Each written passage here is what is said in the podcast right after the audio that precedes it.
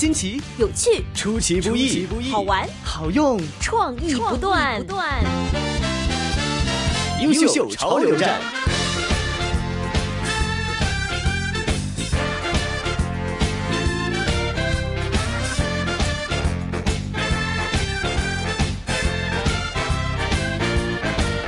秀帮优秀潮流站哈，又来到我们新一期的节目了。那么在今天的节目当中呢，子瑜呢依然是邀请到了年轻人，跟大家一起分享他们的一些的小创作，一些的奇思妙想哈。今天呢是为大家邀请到了一位学习视觉传达的大学生胡月，Hello，你好，主持人你好。对，刚才有说到哈，其实你学习的是这个视觉传达，那所以听上去感觉像是。呃，从小就会对一些视觉化的东西特别感兴趣，是吗？是的，是的。那从什么时候开始去学习呃跟画画有关系的东西呢？嗯，我大概是十三、十四岁，从初中开始就有在开始学习美术这方面的东西了。但为什么会去挑选画画呢？是小的时候就开始有一些特别的喜爱吗？还是突然就萌发了？那应该来说是我从小吧，应该在还在幼儿园的时候就非常喜欢画画。那个时候就是拿一些油画棒啊，或者水彩颜料自己乱画。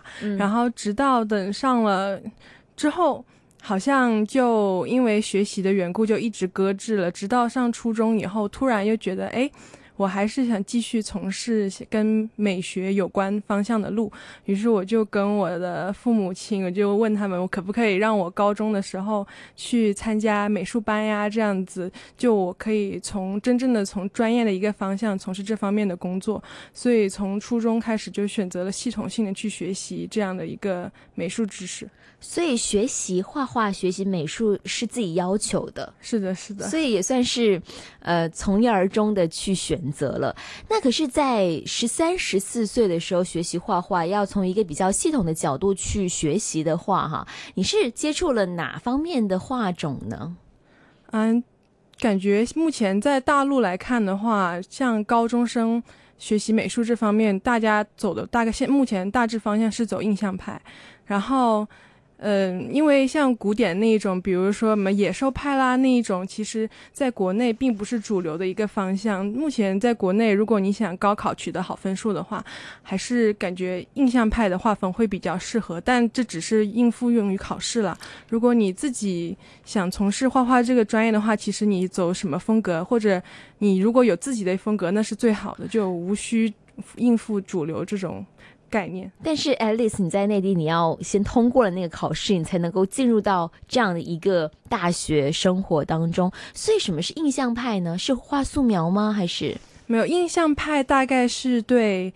呃，颜色的一种理解，就比如说那个知名画家莫奈，他画的睡莲，那就是非常经典的印象派作品。嗯，就他用大面积的色块啦，然后不同的光线啦，去诠释一幅画，不像是其他的画家用狂野啊、非极其写实的手法去画那么一幅场景。嗯，所以你在初中、高中都是在应付着高考，希望说可以进入到一个专业的美术学院去学习。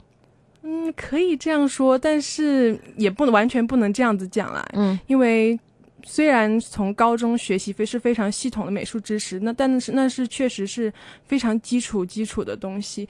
虽然它是为了应付考试，但你依然可以从中间吸取到你想要的东西。所以你觉得你在进入大学之前吸收到的是是什么呢？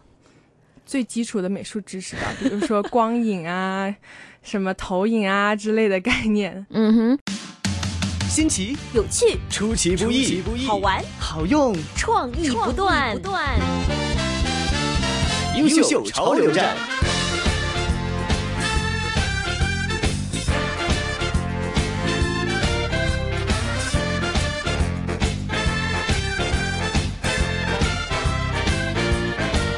但我知道你高中毕业之后，其实也蛮多的高校录取了你，呃，有国内的一些学校，也有台湾的，就是两岸三地的一些的学校。那其实为什么当初选择了去到台湾哈去继续学习，而没有留在内地呢？因为当时台湾对我来说是一个非常神秘的地方，因为在我老家所在的城市并没有对台湾有开放个人自由行，所以那个时候想去台湾会比较困难。我就想说，如果我大学可以考去台湾的话，那我就至少有四年的时间可以在台湾生活。然后我特别喜欢台湾那边的一些民谣啊之类的，我对他们的创作环境非常感兴趣，所以就最后决定了去台湾，选择一所大学来。继续我之后的学业，来感受他们当地人的生活，所以还是很懵懂的小女孩，对于大学的一些想象，还是跟那一座城市有关系的。对，城市一定是大于大学的，我现在是这样感觉。OK，那所以你在台湾是选择了哪一所大学呢？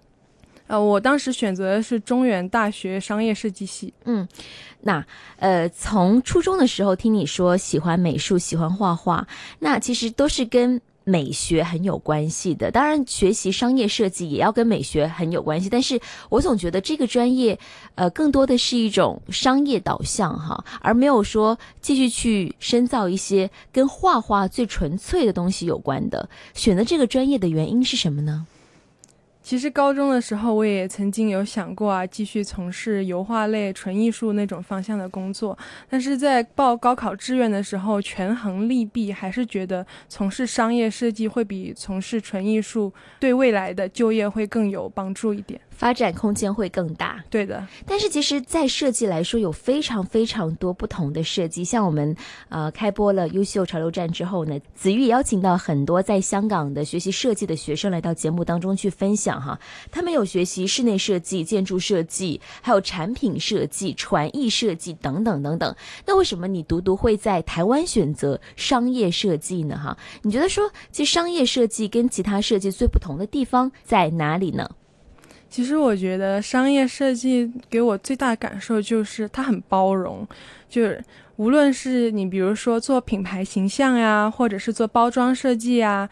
或者是做，甚至是影片制作啊，其实它都可以做。可以说，商业设计是什么都包含在内的。我觉得它是一个非常广的一个方向。哪怕说像我是很喜欢画画的一个人，我从事商业设计，我依然可以做我自己最喜欢的事情。所以，这是我当时最看好的一个点。嗯，就是说，在商业设计当中，还可以保有你对于啊美学、对于画画最原始的这样的一种梦想在里面。对，是这样。嗯，所以其实你呃进入到。大学之后才是真正的去了解商业设计到底是个什么东西嘛？哈，刚才也说到了自己的一些感受。那呃，在进入到中原大学之后，其实自己设计过哪些作品呢？第一件的商业设计作品是什么呢？应该是老师给你一个功课吧？是的，还记得是什么吗？那当时是老师给我们布置了一个项目，就是帮助。呃，台湾桃园肖里的玉员工设计一本导览手册，然后那个时候是我跟我的同学，我们三个人一组完成的一本，就是跟比比较商业的一个设计作品。嗯，刚才有提到哈，呃，在。哪个地方学习设计，当然要跟当地的文化相结合了。所以老师给你们布置的第一样的作品是帮台湾的育员工做一个导览手册。就是我看到你这个作品，就是有手绘的部分，又有一些文字的部分哈。当时想给大家展示的育员工是怎么样的呢？要从哪些方面为大家去介绍这样的一个嗯非常有特色的宫殿呢？在我跟我同学接收到这个项目以后，我们当时做了大概好多次的实地考察。我们首先去玉员工进行了调查，并且又跟当地的工作人员有进行一些沟通。然后我们发现玉员工里面的那些神明，还有它的外貌的一些建筑，在桃园来说是非常独特的这么一个呃独特的一个寺庙，所以我们就决定。呃，选取它当中比较重要的一些神明，然后进行手绘绘制的样貌，并且附上一些介绍的文字之类的，帮助大家更好的认识玉员工。新奇、有趣、出其不意、好玩、好用、创意不断、不断。优秀潮流站。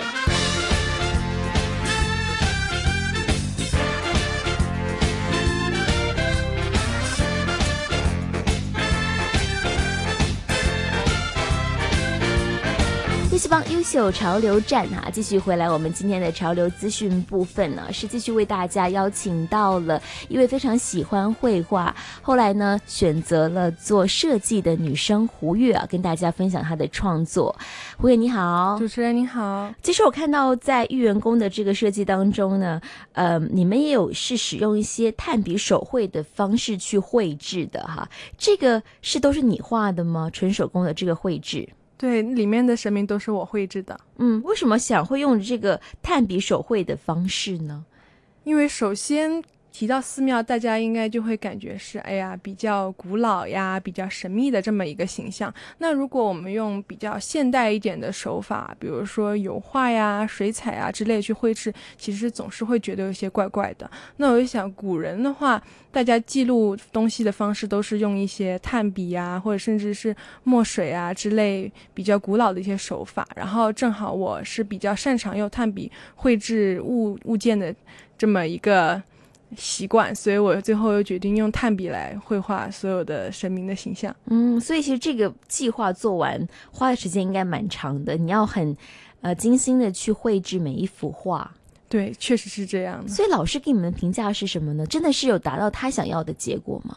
是我们老师当时对这个作品还算是挺满意的。嗯，有了第一次的满意，就有了之后的满意啊。其实呢，胡月也带来他的这个呃作品集给我看，我看到其实蛮多的在中原大学设计的一些东西呢，都还蛮中国风的，很有中国的韵味。我还看到其中另外一个系列是你设计了很多款的这个有点像立式风的东西，哈，是十二生肖是吗？是的，嗯，这个也是其中的一个过春节的时候老师给的作业吗？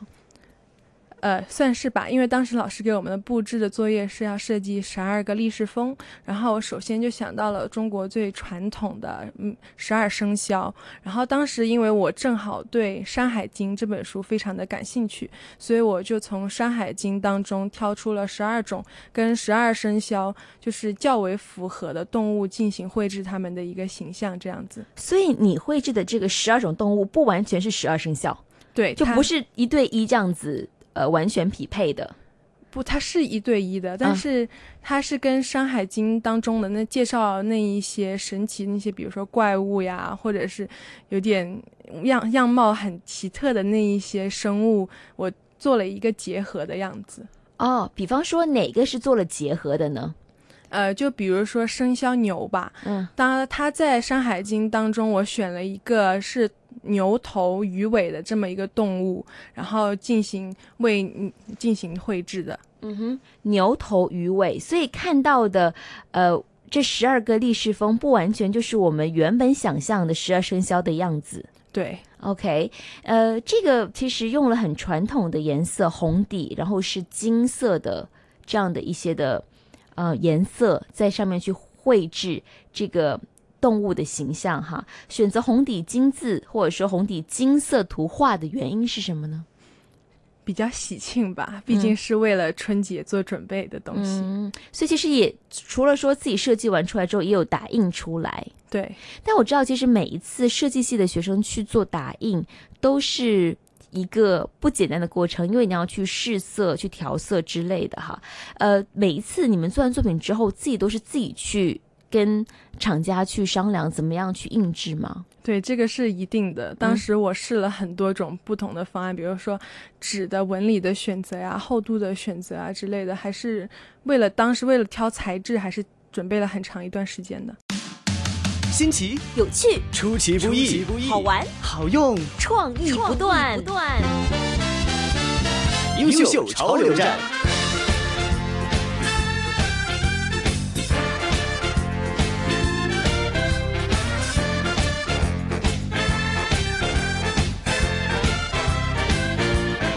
刚才呢是提到了胡月哈。跟大家分享的，他是如何去绘制十二生肖的这个立式风的。我看到其实很多你的作品集当中呢，呃，都有中国元素，都融入在其中。无论是我们之前提到的哈，这个呃玉元宫，虽然说是台湾当地的一个这个寺庙，可是呢，呃，你你完完全全看过去就知道，这一定是呃中国风的东西。还有。这个过年的这个历史风啦，更就是中国特色的文化哈。呃，为什么会选择那么多跟中国有关和中国元素有关的东西呢？因为我觉得，像目前对中国风有研究的设计师真的太少了，所以感觉中国风是一个我们非常重要的一个。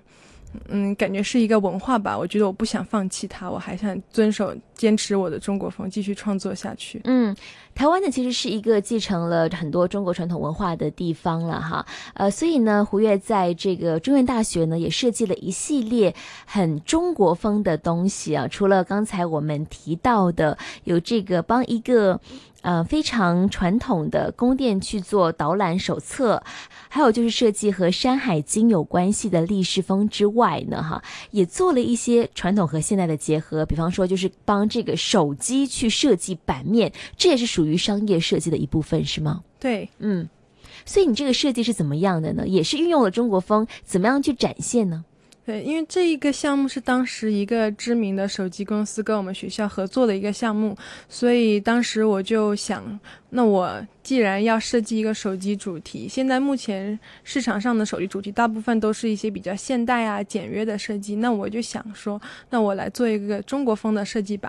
于是我就选择了比较传统的那个图样——菊花，因为菊花是代表着非常喜庆和富贵的那么一个象征，所以我把整个主题的设计就变成了金红色调的这么一个作品。嗯哼，金红色调。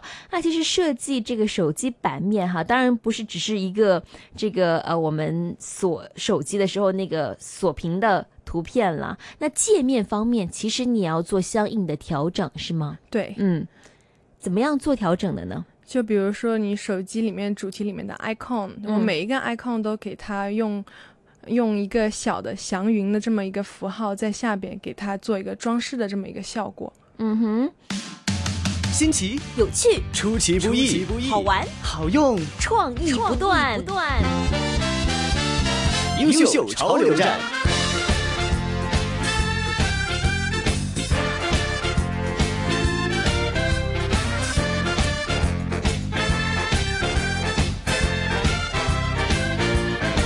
那刚才呢，胡越是跟大家分享到他在中原大学的一系列的设计，走的都是中国风哈。后来呢，其实这位女生呢有大大的梦想，她想出走台湾了。呃，之前的访问当中，她有说到说，其实对她来说哈，呃，在选择大学的时候，还是那个刚刚读完高中懵懂的女生，选择一座城市比选择一所大学似乎对她来说更为的重要。那么在台湾学习两年之后呢，她好像要出走台湾。完了哈，当时为什么想着说要离开台湾，又去另外一个地方去啊读书呢？因为其实这件事是真的就是机缘巧合，我当时自己完全没有预料到的事情。嗯哼，是什么事情呢？哦，因为其实当时我还在念大二嘛，然后我当时是想说，我先浏览看一下，呃，比如说一些伦敦呀，或者是纽约的一些学校的研究生方向的事情，因为我对。呃，西方文化还是有一定的向往，因为我毕竟我从小到大都是在中国长大的，我从来没有去西方的世界里生活过一段时间。然后那个时候我就发现，伦敦艺术大学的中央圣马丁学院是一个还蛮神奇的存在，因为他们学校里走出来的学生大多都很厉害。然后最初我只是想看看他们研究生方向是。怎么一个申请的办法？结果无意中就有人建议我说：“要不你就试试看申请本科好了。”反正当时我就想，那我要不就申请一下试试看吧。因为当时我还是在台湾读书，是完全完全没有想到要出国念书的。就机缘巧合，我就只是把我的作品整理了一下投给他们，结果就被录取了。那当时也跟家里人商量，是说我是接着在台湾把剩下两年大学念完，还是直接出国好呢？然后。最后还是决定，不如就直接出国吧。哦，所以算是提前预热了。本来是想着说念研究所的时候才离开台湾，然后去到西方国家去深造。可是就是那么巧，让你提前两年离开了台湾，去到了伦敦市马丁。对，是，呃，去到伦敦之后呢，是开展了一段新的旅程哈。无论是从学习方面还是生活方面，都有很不同的感受，接触到了不一样的人，体验到了不一样的生活哈。那么，到底胡越在英国的设计生涯是怎么样的呢？设计故事又是怎么样的呢？和他在中原大学做的一系列很传统中国风的设计有什么不同呢？我们下期的节目再聊。今天非常感谢你，拜拜。